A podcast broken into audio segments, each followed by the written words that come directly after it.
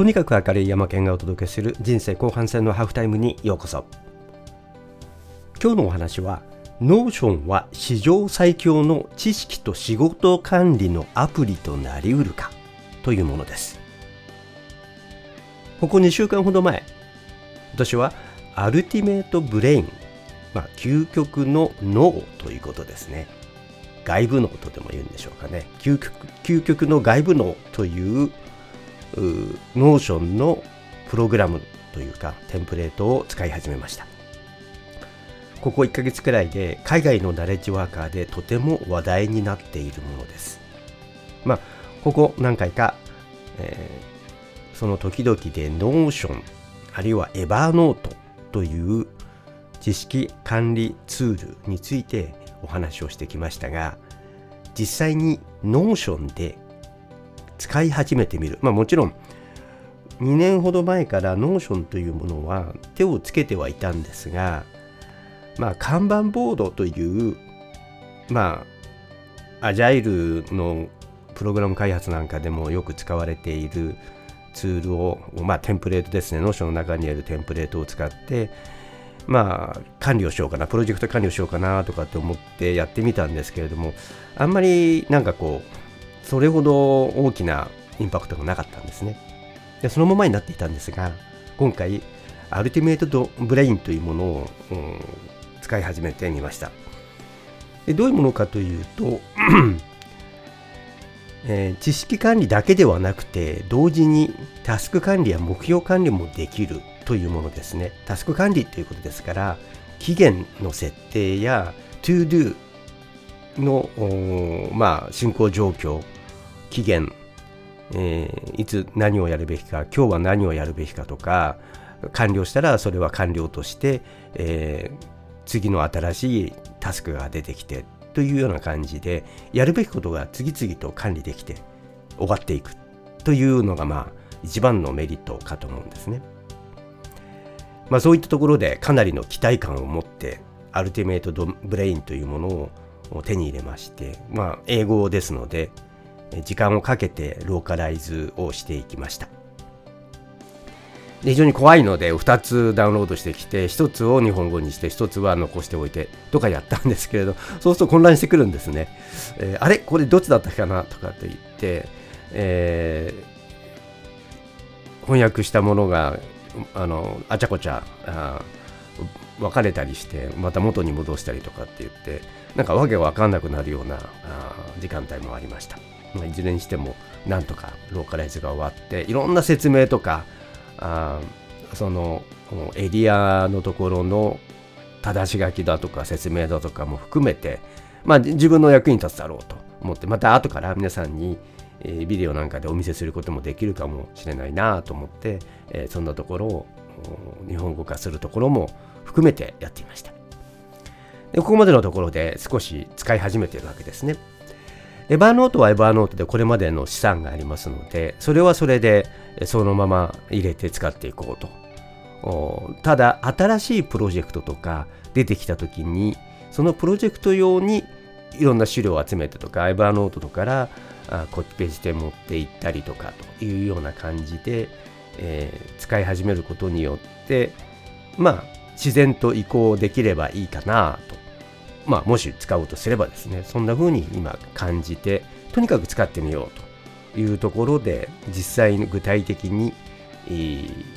執筆活動の部分ですねのプロジェクト毎日音声配信をするっていうこととそれからあ毎日、ノートや、えー、本の棚のブログに記事を書いていくツイートをしていくというところを今回本格的に始めてみようと。いうところで、えー、新しくプロジェクト管理、プロジェクトを立ち上げたというところですね。これ、2つ、どう違うのというのを、とりあえず今までの使用感のところでお話をしていきます。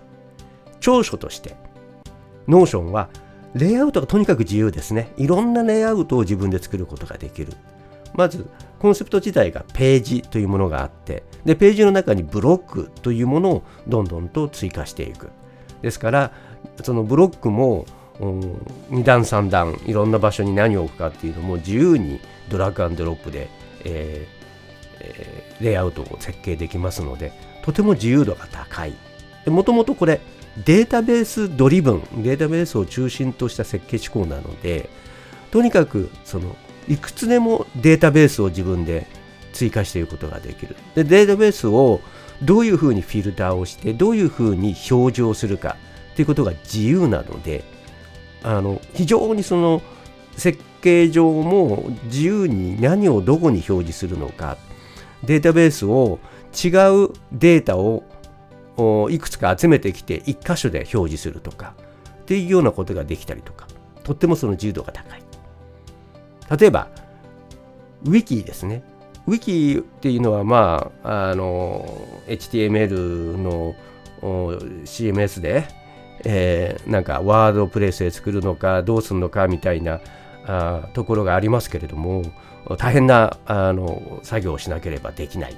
専用のアプリを使うとかいうようなことになってしまうんですけれどもこれ Notionの上ですぐに簡単にできてインターネット上にも公開できます。そのページっていうもの自体がもうインターネット自分のページにポンと乗っけて自分のサイトですねウェブサイトにポンと乗っけて公開することさえできるわけです。そういった意味では非常にその何て言うんですかね最近のトレンドに合ったあの自由度があるということが言えると思います。また多機能なテンプレートそれがデータベースであれあるいは ToDo のような機能であれ看板ボードのようなものであれ、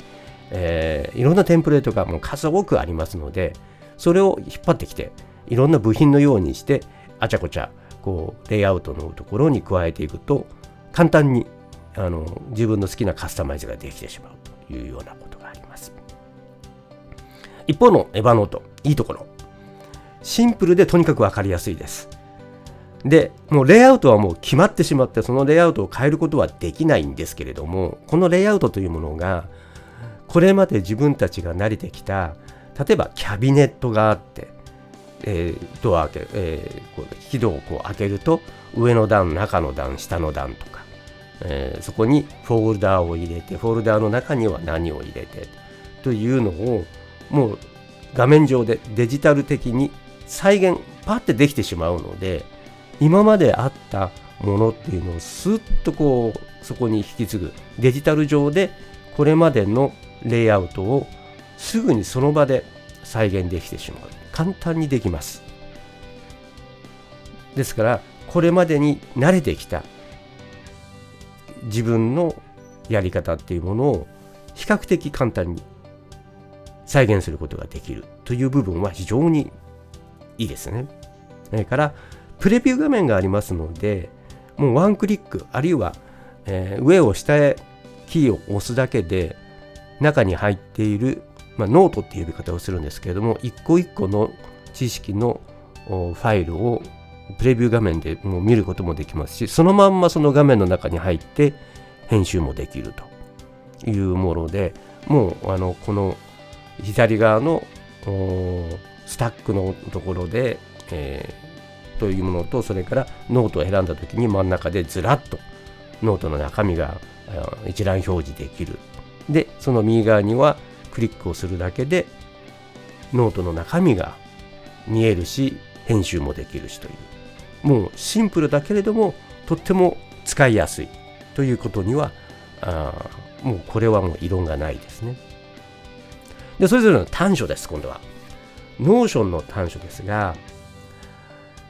まあ長所が短所にもなるわけですね。データベースとかページとかブロックとか使いますけれどもまあそれをリンクでえー、あるいはフィルターとか使っていろんな形で表示ができるんですが逆にこれが複雑でエラーが起こりやすいという面があります。いろんなことができるから逆に言うと複雑になりやすい、うん、いろんなことをやろうとするともう何が何だか分からなくなってきてもう一からまたやり直すみたいなあそういうことでラーニングカーブが大きいですね。もう最初にものすごい勉強していろいろ試行錯誤しなければ思ったようなものが出来上がってこないというようなところもあります。また、エヴァノートのようにプレビプレビュー画面がないです。もうエヴァノートはもうシンプルに、え情報を管理する情報をウェブクリッパーのようなもので一発で取り込んできてでそれを表示してすぐに編集できるというようなところがとても強力です強力というかもうもうそれに特化してますので、えー、それをやろうと思った時にはすぐにそれができるなあのラーニングカーブはもう本当に低いですね。すぐに使い始めることができる、えー、というものに比較するとその逆に Notionはそれが短所になっている。プレビュー画面がないので要するに別表示要するにいちいちクリックして開かないと中身が見えない。タイトルしか見れないですね。もちろんそのデータベースとしてのいろんなプロパティと呼ばれるようないつ作ったとかそういったようなものは表示されるんですけれどもその中に何が入ってるのかっていうのはクリックしてみないとわからない今そのプレビュー画面プレビューウィンドウを開発はしてるらしいんですけれどもできたというのは今のところ見つかってなくてこれがちょっとエヴァノートに慣れた人間では一番なんかこう不満に思うところかもしれないですね。ウェブクリッパーもエヴァーノートと比較したら弱いです。エヴァーノートでしたらいろんな種類のクリップを取ることができます。完全なページとか記事だけの部分とかあるいはシンプルな簡易版とかテキストしかのあのテキストと画像しか引っ張ってこないとかねあいろんなそのリンクとかはもう極力もう全部そぎ落としてしまうとかあるいはもうリンクだけをコピーをしてくるとかあるいはあなんていうんですかそのスクリーンキャプチャでその部分だけを画像としてキャプチャしたいところだけをインインターネットから取り込んでくるとかいろんなことができます。でまたその取り込んできた画像は OCR 機能があるので自動的に検索の対象にも文字が入ってればなります。でそういったものがないそういったものが弱い。またカレンダーとか中に入れる、まあ、機能としてあるんですけれどもこれが Google カレンダーや Apple の iCal とかとシンクロしない。のでいちいちそこに入れたものを書き写すとかあるいは API を使って、えー、連携、えー、アプリサービスを使って連携をしなければいけない。それも一方通行までが最大限とか。そういったまだまだあの出来上がり部分が弱いなというところがありますね。これに対してエヴァノート、えー、短所ですね、えー、ToDo アプリとの連携がないか全く弱いです。あの中に ToDo っていうのが新しく機能として最近入ったんですけれどももう本当に、えー、ノートの中に、えー、ToDo というものがあのチェックマークのあるものが出てきた。っていうものぐらいで非常に弱い。もともとの設計思想ではないので、えー、それをどうこうっていうものではもうない。と ToDo をもう駆使して使ってきたような人たちにとってみると何これというような程度のもの。それから一番の不満の皆さん思うところが3階層以下が作れないっていうことなんですね。これがあの3階層以下がないのでもうもうこれはどうしようもない。それから一つのノートは1箇所のみでしか存在できないので他に移すと他からは消えてしまって、えー、そこの場所に行かない限りそれは見れない。言うんですね。もちろん検索とかフィルターとかでかけて呼び出すことはできますけれども、分類をするということでは、その分類は1箇所にしか存在しないというのが、もう歴然たる事実としてある。データベースがないので、もうあのデータベースを使ったような何かそういう機能をその中に入れ込むというようなことができない。もうその知識管理っていう1個の目的にしか使えないってことですね。また API で他のアプリと連携できないとか機能が Notion と比較して使える機能が少ないともうそういった意味ではもう特化型ですね知識管理特化型と考えた方がいいどっちの方がいいのかっていうと Notion は多機能でデータベースを目いっぱい使いたい。それから1箇所で目標やプランニングプロジェクトとタスクの管理。知識を集めてきて1箇所で全部それをやりたい。というような欲張りの人には向いています。レイアウトも自由に変えられますので、えー、いろんなことを試したい人特に若い学習曲線を苦にしない自分専用にカスタマイズしたい工夫したいという方向きですね、えー、まあ、知識管理の将来性、えー、タスク管理の将来性というものをここに感じます。ただ一方でエバーノートもいいところはあります。シンプルですぐに使えるで工夫次第で知識の管理が奥深いところまでできるという面では使い込んでみたところでそれは感じます。ただあタスク管理のところをどう連携するのかというのはどうしても工夫として残ってしまうのでそこを他のアプリと手動でシンクロをしながら使っていかなければいけない。逆にこれがそれはそれでシンプルでいいんだという考え方もできますがそこのところはもう本当に使う人の方の考え方次第ということはあるかもしれません。ただ初心者でこれから